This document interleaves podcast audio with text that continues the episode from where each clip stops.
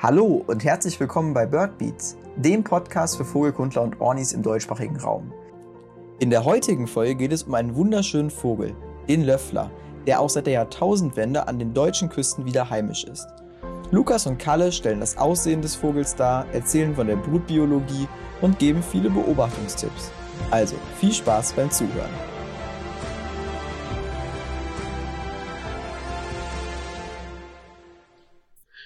Ja, und herzlich willkommen an alle Hörer nur zur Folge 2 von Birdbeats, der Podcast für Vogelbeobachtung in Deutschland. Ähm, heute sprechen wir über ein Artenporträt, nämlich über den Löffler. Den hatten wir schon in der vorherigen Folge angesprochen, als es um die Expansion südwestlicher Arten ging. Ähm, ich spreche heute mit dem Kalle, der euch etwas über den Löffler erstmal im Allgemeinen erzählen wird. Ja, genau, vielen Dank. Ähm, der Löffler, auch wenn er ein bisschen aussieht wie ein Reiher, ist nicht wirklich näher mit den Reihern verwandt und gehört stattdessen zu der Familie der, der Ibisse und Löffler, wo zum Beispiel auch der braune Sichler und ähm, der Waldrapp dazu gehört. Also einfach, dass man schon mal weiß, wo wir uns gerade, in, in welcher Schublade wir uns gerade befinden. Ähm, vom Aussehen haben wir einen ähm, ungefähr 80 Zentimeter großen Vogel, also etwas kleiner als der Graureiher. Ähm, der letztendlich ein sehr, sehr weißes Gefieder hat, teilweise so ein bisschen schmutzgelblich ähm, und einen ja, gelben Brustfleck aufweist. Ähm, am Hinterkopf hat er ja, sehr, sehr typische ähm, helle Schopffedern, weiße Schopffedern. Ähm, und auffällig sind vor allem dann auch seine schwarzen Beine und vor allem dieser löffelartige Schnabel, der ihm seinen Namen auch gibt. Ähm, dieser hat dann nochmal eine gelbe Spitze. Möchtest du einfach mal weitermachen ähm, mit einer weiteren Kategorie? Ja, natürlich. Ähm, ich würde zu dem Jagdverhalten so ein bisschen gehen, weil das ja eben, du hast das Schnabel schon angesprochen, das ist ja sehr charakteristisch. Der Schnabel ist ja namensgebend ähm, und er unterscheidet sich halt eben von den anderen ähm, Schreitvögeln in dem Sinne, dass er verlängert ist und vorne verbreitert ist. Und das hat einen Grund, nämlich in der Verbreiterung vorne, diesen Löffel, sind Rezeptoren. Das, äh, die ermöglichen quasi seine spezielle Jagdmethodik, nämlich mittels einer Pendelbewegung ähm, geht er mit seinem Schnabel durch flaches äh, Gewässer und wühlt damit sozusagen im Schlamm oder in der obersten Segmentschicht herum. Und diese Rezeptoren nehmen Bewegungen wahr von ähm, Lebewesen. Also nicht nur einfach irgendwie Bewegungen, die er versehentlich durch das Berühren mit des Schnabels verursacht, sondern tatsächlich eben sowas wie elektrische Impulse und desgleichen, die seine Beute ausstößt. Ähm, das ist nämlich diese Rezeptoren lösen einen Reflex aus. Sobald die Rezeptoren innerhalb des Schnabels, der, der quasi geöffnet sich durch den ähm, Schlamm bewegt, diese Bewegung wahrnehmen, schließt sich der Schnabel und es wird ein Schluckreflex ausgelöst. Das heißt, der Löffler hat auf die Art und Weise quasi eine Klappfalle, die sofort zuschlägt, sobald sich etwas bewegt. Und das sorgt dann dafür, dass er ein sehr effektiver Jäger ist, aber auch darum auch mit dem Jagdverhalten so eine Nische einnimmt, weil diese Art und Weise der Jagd kein Reiher oder auch kein Sichler, äh, also kein anderer der Ibisse, ähm, einnehmen könnte. Ja, das ist wirklich ein, ein, ein ähm, sehr spezielles Verhalten. Also ich habe herausgefunden, dass man das das Seien nennt. Ähm, und ja, dadurch unterscheidet sich das natürlich sehr stark zum Beispiel von Reihern, die ja mehr diese ähm, ja, Lauerjäger sind, sehr, sehr geduldsam, sehr geduldig auf, auf ihre Beute warten, während der Sichler da nach dem Zufallsprinzip mehr oder weniger einfach durch ähm, diese Flachwasserzonen läuft, bis irgendwas reinkommt. Ähm, da merkt man auf jeden Fall, dass es eine ganz andere ökologische Nische ist, die er dort bedient. Ähm, wir haben den Löffler nicht überall in Deutschland, das muss man sagen. Also ich denke mal, dass nicht jeder von uns oder von euch Zuhörern den schon oder auch regelmäßig in Deutschland sieht. Ähm, letztendlich kommt er aber relativ weit verbreitet, aber lückenhaft vor. Ähm, wir haben ihn in Ostasien, in Japan, ähm, in Vorderindien, in Südostafrika, äh, Nordostafrika, aber auch in Westeuropa. Ähm, mittlerweile brütet er auch in Deutschland mit einer steigenden Tendenz. Wir sprechen später nochmal darüber, wie die Trends denn so gesamt aussehen in ähm, Deutschland, in Europa und so weiter. Ähm, wir haben letztendlich eine Wiederbesiedlung. Seit 1996 ist er wieder in Niedersachsen und seit 1999 auch wieder in Schleswig-Holstein an der Küste am Brüten. Und ähm, du kommst ja vom Niederrhein. Dort gibt es ja jetzt auch mittlerweile relativ regelmäßig den ähm, Löffler. Also da hat er sich ja auch schon deutlich ausgebreitet und auch ins ähm, Binnenland wieder zurückgezogen. Ja, auf jeden Fall. Wir haben ja äh, schon seit ein, zwei Jahrzehnten die Beobachtung, dass Löffler hier wieder vermehrt auftreten, wobei ich nicht sagen kann, ob es historisch schon mal Vorkommen hier gab. Ähm, sicherlich bedingt durch den Rhein, weil der Rhein in der Nordsee äh, auf der holländischen Seite in den, äh, halt mündet und auch dort brutvorkommende Löffler sind und vermutlich aufgrund des Rheins sich langsam ähm, in diese Richtung bewegt haben. Ähm, das haben wir vor allem hier als Rast- und als Nahrungsvogel im Sommer und in der Zugzeit von, ich würde mal sagen, äh, konstant 300 bis 500 äh, Vögeln, also Individuen, die sich am Rhein aufhalten. Äh, wie gesagt, es gab sogar Brutversuche. Das wäre der erste Binnenland, äh, die erste Binnenlandbrut des Löfflers äh, für Deutschland überhaupt. Äh, der war aber erfolglos. Das heißt, es ging nicht über das Sammeln von Nistmaterial hinaus. Dafür sind sich nun mal aktuell die ähm, Kolonien sozusagen an der Nordsee immer weiter am Ausbreiten, wobei da kommen wir auch noch gleich zu. Äh, wo man beim Thema Kolonien ist, könnte man vielleicht so ein bisschen auf die äh, Brutbiologie des Vogels eingehen. Der ist ja, was an sich geht, ähm, doch sehr speziell. Der ist ja äh, Koloniebrüter, immer mal wieder eigentlich an Schilfgebiete gebunden. Zumindest bevorzugt er diese, wobei er auch ähm, an der Nordsee mittlerweile auch auf Dünengelände, auf dichtere Vegetation, ähm, eben auf diesen Büschen dort siedelt, sich dann auch häufig in artreinen Kolonien ähm, ja, niederlässt, was ja auch nicht selbstverständlich ist für Schreibvögel, wenn ich an Störch oder Reiher denke, die dann nicht immer zwingend artreine Kolonien bilden. Das scheint er dafür anders zu machen.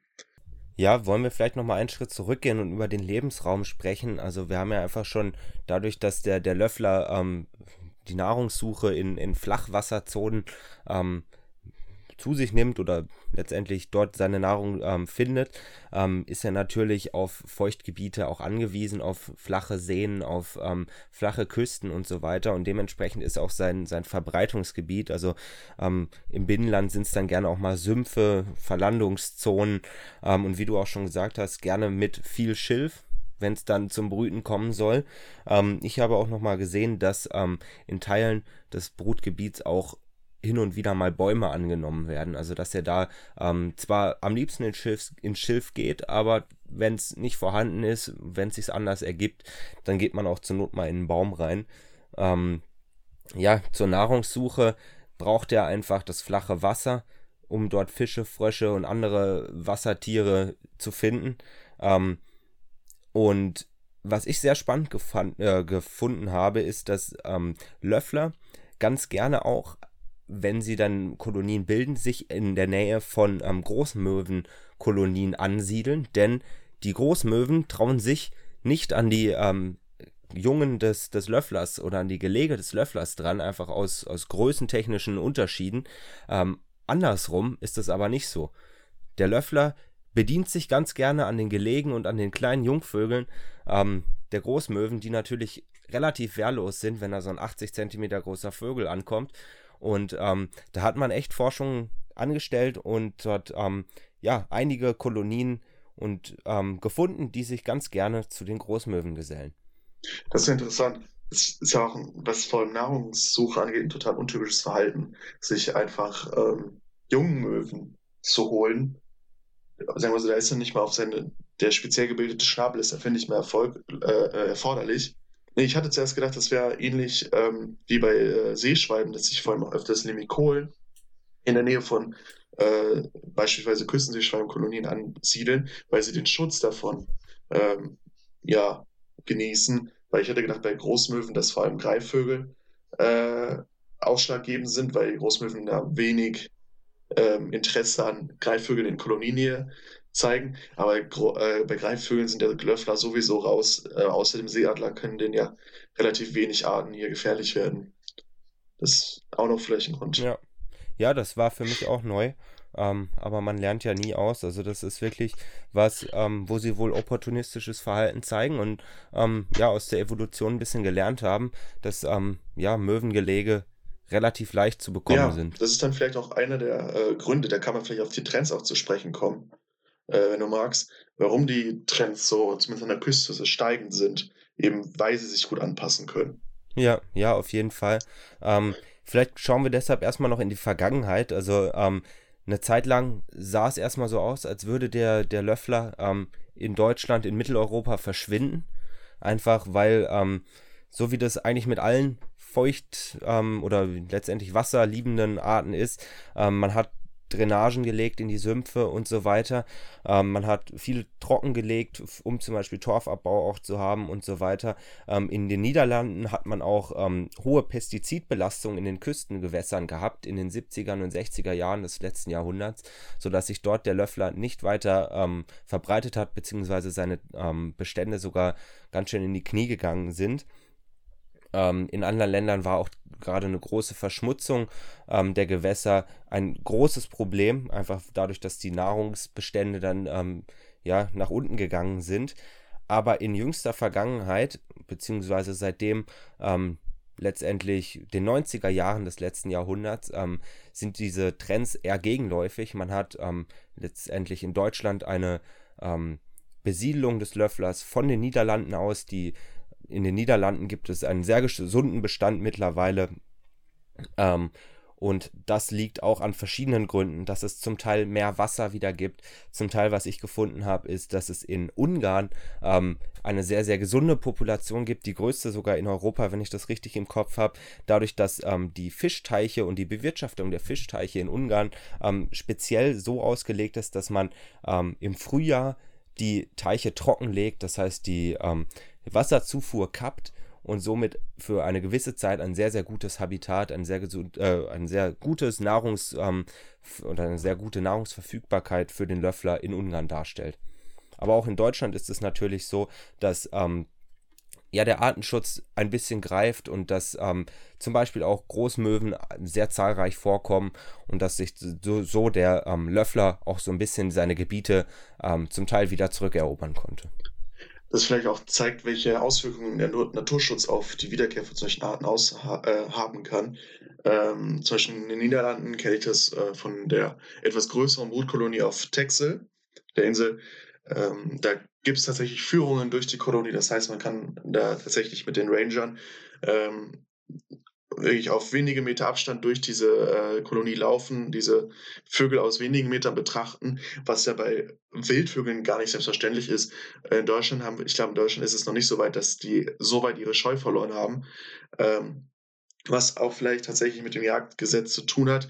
Ähm, Natürlich, also Löffler werden nicht geschossen in dem Sinne, aber natürlich die Tatsache, dass auf Texel ähm, so gut wie gar nicht gejagt wird, eben weil es viele Naturschutzgebiete sind, in Deutschland viel äh, häufiger, dass sozusagen auch der Einfluss des Menschen auf eben die um Umwelt, auf ähm, die Vogelwelt sich ein Beispiel des Löfflers sehr konkret zeigt.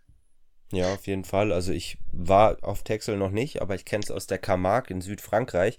Ähm, dort ist ja auch ein, ein sehr großes ähm, ja, Schutzgebiet für verschiedene, letztendlich nicht nur für den Löffler, da gibt es ja viel, viel mehr, aber auch eben für den Löffler. Und ähm, dort hatte ich auch schon mehrfach die Möglichkeit, aus einer ganz geringen Distanz, wenige Meter, den Löffler ähm, zu beobachten. Und das ist wirklich ein sehr, sehr imposanter Vogel, ähm, der dadurch ja auch ähm, für den Naturschutz besonders interessant ist, weil man natürlich für einen größeren Vogel, der gerade so ähm, schön aussieht, mit den Schmuckfedern sehr besonders ist, ähm, dass man den natürlich ganz gut auch für den Naturschutz instrumentalisieren kann als Schirm oder als Leitart. Ähm, einfach weil es leichter ist, zum Beispiel Gelder für eine Art wie den Löffler zu sammeln, als jetzt zum Beispiel für ähm, eine Heuschreckenart, die letztendlich ganz wenig ähm, verbreitet oder letztendlich von ganz wenigen Leuten gekannt wird. Ja, ähm, ähnliches Phänomen haben wir auch im Niederrhein, dass man so vor allem jetzt bei Feuchtgebieten Löffler anzieht, aber auch bei anderen Aspekten, bei der Öffentlichkeitsarbeit, äh, vor allem im Niederrhein hier mit Kopfbäumen, ist ja, äh, wenn man so möchte, Kulturgut und ist auch ein wichtiger Lebensraum, dass man dahin geht und sagt, äh, der, die sind zu schützen, weil das ein wichtiger Bestandteil des Lebensraums von Steinkreuzen ist. Das heißt, eine kleine, sehr, sehr kugelige Eule. Und da kann man natürlich auch sagen, dass da einige Käferarten sind, die sich darauf spezialisiert haben. Aber für Käferarten, äh, Käferarten spendet keiner. Genau. Darum bezieht man sich halt eben auf solche Arten. Und der Löffler ist nun mal einfach vom Erscheinungsbild wirklich ein faszinierender Vogel. Ähm, der sich vielleicht für den Laien auch nicht direkt äh, von den Silbereier unterscheiden lässt. Deswegen kommt es auch häufiger, da habe ich schon öfters mal mitgekriegt, dass dann äh, Passanten, also Laien gesagt haben, da ist ja schon wieder ein Löffelreiher. Dass man sozusagen einfach äh, Silberreiher, Seidenreiher, Löffler in einen Pott schmeißt und einfach große weiße Vögel zu einer, ich nenne es mal, zu einem Artkomplex vermischt. Was in dem Sinne nicht schlimm ist, wenn man, wenn das dafür sorgt, dass die Natur respektiert wird. Natürlich wissenschaftlich ja. nicht äh, erstrebenswert, aber wenn die Öffentlichkeit das in dem Sinne dann behandelt, ja. Ja, ja, auf jeden Fall. Ähm, bei meiner Recherchearbeit bin ich auch einmal kurz über den Wikipedia-Artikel ähm, des Löfflers gestoßen. Meine Professoren würden mich dafür hassen, aber dadurch, dass wir hier ja nicht ähm, 100% wissenschaftlich arbeiten müssen, denke ich, ist das okay. Ähm, und da stand auch drin, dass der Löffler ähm, als Löffelreiher teilweise auch benannt wird, was natürlich wissenschaftlich ähm, beziehungsweise ja evolutionsbiologisch schwachsinnig ist, aber ähm, letztendlich, wenn es dabei hilft, ähm, zu schützen, dann ist es ja auch erstmal zweitrangig, ob man da jetzt 100% ähm, biologisch vorgeht. Ähm, du hast ja gesagt, bei euch gibt es im Winter, äh, in, zur Zugzeit relativ große Vorkommen, 300, 400 ähm, Stück. Bei uns im Süden ist es ein bisschen anders. Ähm, ich würde mal sagen, zur Zugzeit hat man ganz, ganz selten die Möglichkeit, also jetzt mal für den, für den Oberrheingraben gesprochen, weil ich mich da einfach ein bisschen besser auskenne, weil ich da regelmäßig unterwegs bin, ähm, dass man da ganz, ganz selten mal einen Löffler zu Gesicht bekommt. Ähm, dieses Jahr, 2020, war er in der Wagbach-Niederung für ich glaube, einen Tag ähm, mal zu sehen und ansonsten gibt es weiter südlich noch, ähm, ungefähr auf Höhe des Europaparks, falls ähm, das dem einen oder anderen was sagt, ähm, gibt es noch die Elswiesen, die jedes Jahr ähm, einmal im Frühling und einmal im Herbst ähm, geflutet werden. Und dort gibt es auch in den letzten Jahren immer mal wieder einen Nachweis von, von Löfflern. Aber ansonsten ist es eine Art, die ähm, so bei uns überhaupt nicht vorkommt und auch ähm, ja letztendlich mehr an die Küsten gebunden ist, mehr an diese passenden Lebensräume und dadurch, ähm, dass man natürlich auch ähm, oder dass dadurch, dass der Löffler ähm, Deutschland beziehungsweise die Küsten Deutschlands von den Niederlanden aus besiedelt hat, gibt es relativ wenig Gründe, dass er erstmal zu uns in den Süden kommen sollte. Ich glaube, darüber kann man auch ganz gute äh, Zukunftsprognosen hinsichtlich der wachsenden Bestände sagen, ähm, dass der Löffler sich vielleicht auch weiter ins Binnenland absetzen wird, die äh, Küstenkolonien äh, wachsen werden. Äh, das aber vor allem Binnenland meine ich dann damit sowas wie der Nordwest, Nordrhein-Westfalens, Binnenland Niedersachsens und Schleswig-Holsteins, soweit Schleswig-Holstein Binnenland hat. Aber zum Beispiel eben Baden-Württemberg, Bayern, das Alpenvorland, dass da jemals größere Kolonien, geschweige denn, also geschweige denn Brutversuche vom Löffler stattfinden in den nächsten paar Jahren, halte ich doch für sehr, sehr unrealistisch. Ja, auf jeden Fall. Also, ähm, was da realistischer ist, beziehungsweise was, glaube ich, mittlerweile auch schon passiert ist, dass der Neusiedler See wieder ähm, einige Brutpaare bekommen hat, aber vom Neusiedler See, der ja letztendlich an der Grenze zu Ungarn schon ist, ähm, bis es da mal was äh, zu uns rüberkommt, nach Baden-Württemberg oder Bayern.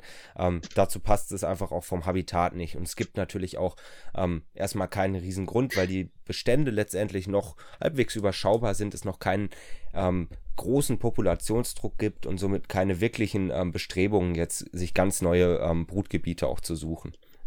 Ja, da muss man noch beachten, es ist nun mal ein Kolonienbrüter, das heißt, bei deinem Stichwort Populationsdruck, er wird auch in, bei selbst größerer Anzahl diesem Populationsdruck nicht erliegen. Das heißt, ähm, selbst wenn die Kolonien wachsen sollten, werden Abwanderungstendenzen erstmal schwach sein. Dafür muss die Kolonie schon ein sehr großes Ausmaß annehmen. Ja. Ähm, wir haben noch gar nicht drüber gesprochen. Der ähm, Löffler ist ja ein Zugvogel. Wir haben es kurz angesprochen, aber nicht wirklich sind wir darauf eingegangen. Ähm, in Deutschland zieht er schon im August bis September los, ähm, kann man glaube ich so sagen, und überwintert, je nachdem, wo er herkommt, im Mittelmeerraum, teilweise aber auch bis im, ähm, in den Teilen Afrikas südlich der Sahara. Ähm, je nachdem, wo er herkommt, ist da ein wichtiger Stichpunkt oder Stichwort, weil natürlich die ähm, Vögel aus Deutschland, aber auch ähm, den Niederlanden über Spanien ziehen und dort ähm, ja in großen Gruppen dann rasten während die ähm, Arten des, des Neusiedlersees zum Beispiel mehr ins Nildelta fliegen. Das ist ja auch, finde ich, interessant, ähnlich wie bei den Störchen, dass es da so ein, sozusagen so eine Art ähm, Scheide gibt. Ab ähm, einem gewissen Punkt fliegen die Arten eher über letztendlich ähm, den Nahen Osten und die westlichen Arten fliegen dann mehr über ähm, letztendlich Spanien und dann Nordmarokko, falls sie so weit überhaupt ziehen. Da sieht man wieder, dass sozusagen ähm, die Nordseeküste in Westeuropa in diesem Fall, beziehungsweise Atlantikküste ja schon ausschlaggebend ist, aber auch die Alpen als geografische Barriere auch wieder ähm, teilweise auch vielleicht auch Gründe sind, weswegen dieses Zugverhalten an Tag liegen. Man muss auch sagen, dass hier eben Zugflüge sind, weil es im Winter für sie Nahrungsknappheit, äh, weil Nahrungsknappheit im Winter auftreten kann. Ähm, ja. Ja, weiß nicht, haben wir schon über den ähm, Unterschied ähm, optisch zwischen Jung- und Altvögeln gesprochen? Nee, haben wir noch nicht. Das, das kannst du nur übernehmen. Das ist nämlich ganz interessant. Ähm, vor allem für äh, Federsammler oder desgleichen kann man nämlich die Federn von jungen Löfflern sehr gut unterscheiden, währenddessen man Federn von Löfflern und Silberreihern nicht immer zwingend auseinanderhalten kann. Nämlich die jungen Löffler haben erstens keine leichte, also nicht äh, eine schwarze Hautfärbung im Gesicht, die man bei adulten Löffeln hat. Den fehlt auch tatsächlich dieser gelbliche Schopf am Hinterkopf.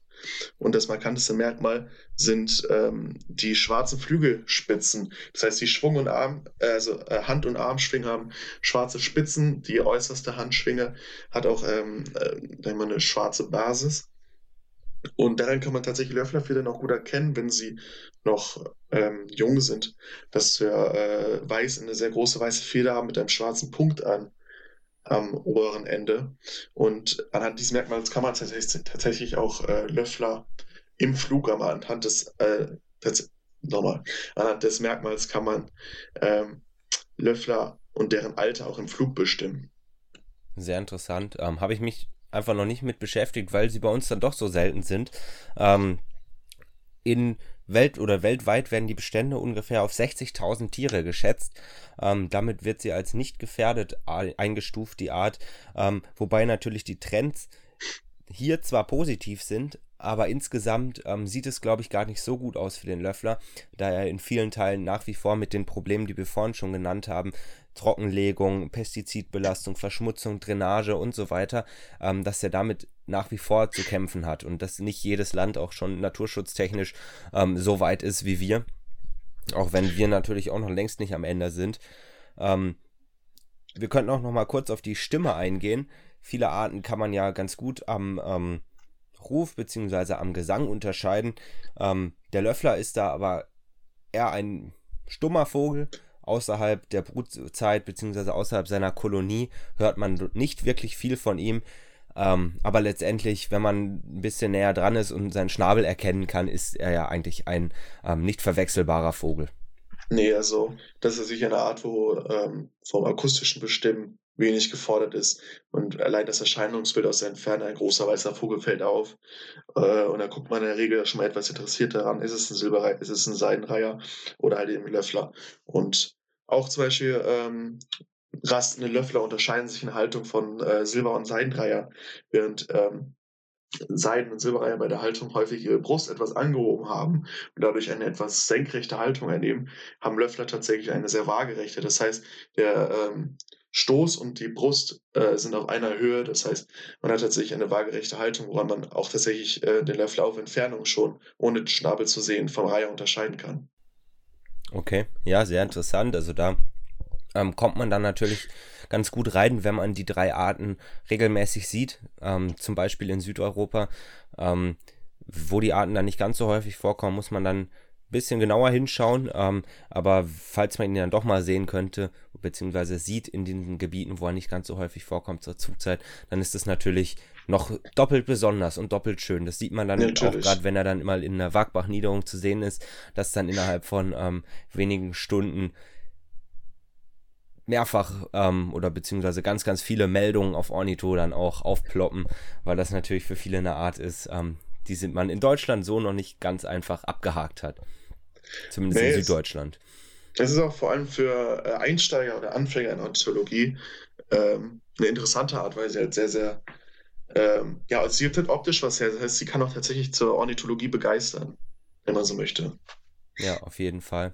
Ja, auf jeden Fall. Das ist einfach eine Art, die, die ähm, nicht verdeckt in den, in den Baumspitzen sitzt. Ähm, Gerade mit den Gesängen hat man ja als Anfänger, ähm, wenn man neu in der Ornithologie drin ist, ähm, ist das ja oftmals eher frustrierend, gerade im Sommer, wenn man da irgendwie mehrere 10, 20 Arten ähm, gleichzeitig singen hört. Ähm, da hat man ja oftmals schon Schwierigkeiten, die überhaupt äh, auseinanderzuhalten und überhaupt zu sagen, ja, sind das jetzt zwei Arten oder fünf Arten oder nur eine Art, die gerade dort singt oder aus dieser Richtung singt. Und der Löffler, aber auch andere Ibisse, aber auch andere Schreitvögel wie Storch und Reiher sind natürlich ähm, ja relativ dankbar für Anfänger, einfach weil man ähm, sie aus größerer Entfernung sieht, weil sie größer sind, weil sie relativ einfach auseinanderzuhalten sind und ähm, letztendlich sind es sehr, sehr schöne Arten, die ähm, wirklich auch langfristig für die Ornithologie begeistern können. Meine Notizen ähm, neigen sich auch dem Ende.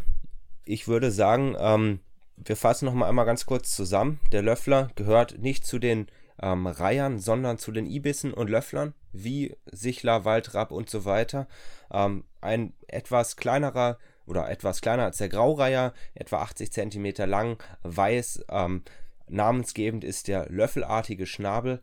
Ähm, du bist vorhin schon auf die ähm, Besonderheit mit den Rezeptoren und dem Schluckreflex eingegangen. Ähm, er ist Zugvogel, der in Deutschland, in Süddeutschland sehr selten zu sehen ist, aber ähm, an den deutschen Küsten relativ ähm, etabliert mittlerweile wieder ist, was nicht immer so war.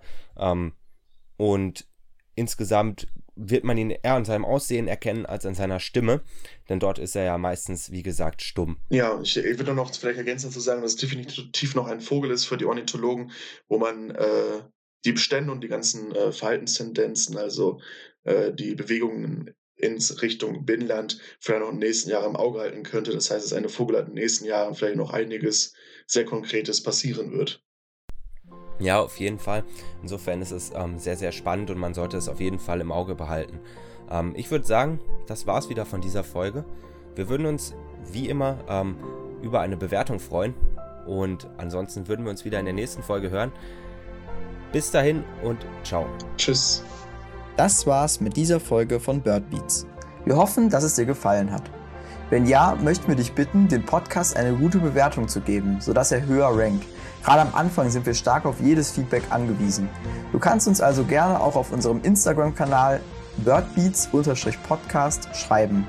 Dort werden die neuesten Folgen direkt nach dem Upload beworben und in den Stories auch regelmäßig Umfragen für Ideen, Wünsche und Feedback erstellt.